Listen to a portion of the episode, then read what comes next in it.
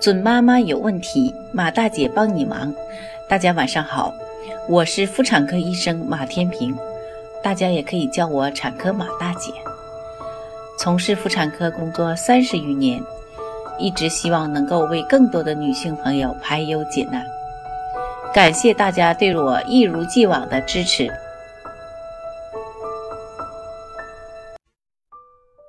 给新生儿哺乳都认为是很正常的事情。给一岁以上的宝宝哺乳，在一些人的眼里，感觉很奇怪，是吗？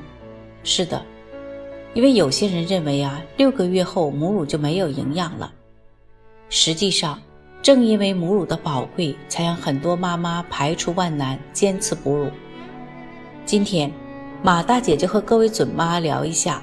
母乳对于一岁以后的宝宝还有什么神奇魔力？当宝宝满周岁后呢？发现他晚上醒来的次数增加了，可能开始学走路，练习站立活动量增加，夜里可能需要更多的奶吧。而且宝宝吃奶越来越不认真了，吃奶的姿势不断翻新。面对这样的吃奶小魔鬼，该出什么招呢？六个月以后的母乳就是汤汤水水了，或者是不是该考虑断奶了？世界卫生组织、加拿大儿科协会、英国卫生部都鼓励母乳喂养到两年或两年以上。美国儿科学会也鼓励母乳喂养应该至少一年，而不是在宝宝一岁时断奶。为什么呢？一，宝宝免疫力完善前，母乳可以提供保护。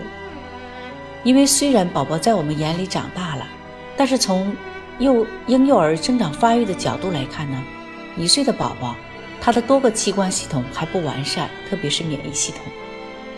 六个月到七岁的孩子处于免疫力不全期，宝宝一岁之后开始走路，对世界充满好奇，各种东西都喜欢往嘴里塞，这时的母乳呢，恰恰提供了强有力的免疫保护。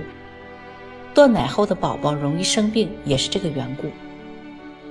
二，乳糖和肌肤相处，促进宝宝大脑发育。母乳对智力的发育也很重要。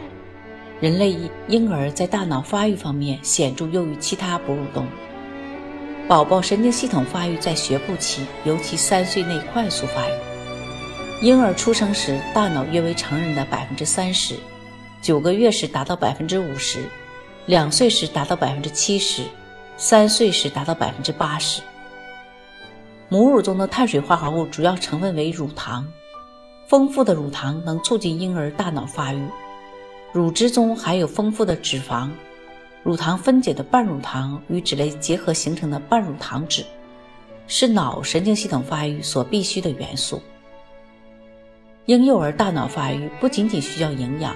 还需要很多触觉和情感方面的刺激。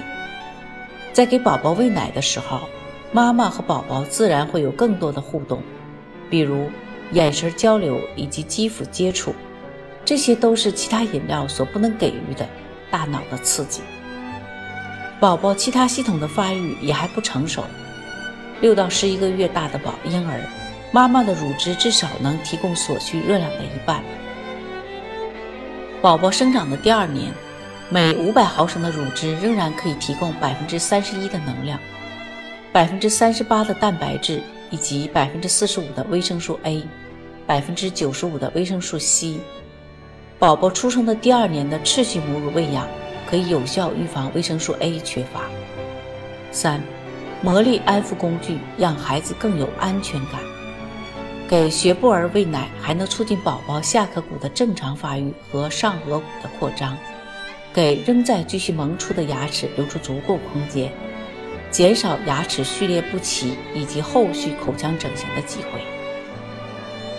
在宝宝成长的过程中，会经历各种挫折，喂奶呢就像魔术一样，提供了一个很有价值的养育工具，帮助妈妈安抚情绪沮丧的宝宝，同时呢。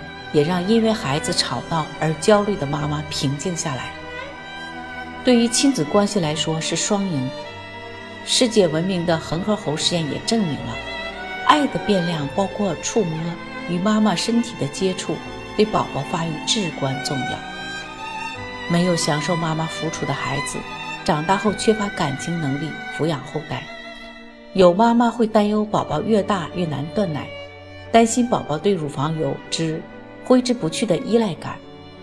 其实，哺乳学步宝宝直到他们自行断奶，往往会让宝宝更独立。他们从妈妈的乳房中得到抚慰和安全感，直到宝宝自己准备好才停止断奶。这是宝宝人生中的一个里程碑。四，母乳喂养是一场爱的连接。相关数据统计，全球平均断奶年龄为四点二岁。不要让善意的婆婆或者任何不相关的人影响你，这是你和宝宝的选择，是一件很自然的事情，你和宝宝说了算。哺乳是一场爱的体现，当婴儿变成学步儿时呢，这样的爱还持续着。只要观察过宝宝吃奶，都会发现他们会突然没有原因的嘿嘿笑。喂奶给他们的愉悦远超于一种食物来源。母乳喂养是宝宝和妈妈最值得回忆的互动，妈妈们尽情享受母乳喂养的时光吧。准妈妈有问题，请找产科马大姐。那么今天的分享呢，就到这里了。如果有孕育方面的问题呢，可以加我的助理微信“妈咪助理”。拼音呢就是 M A M I Z H U L I。好，我们期待下期再会。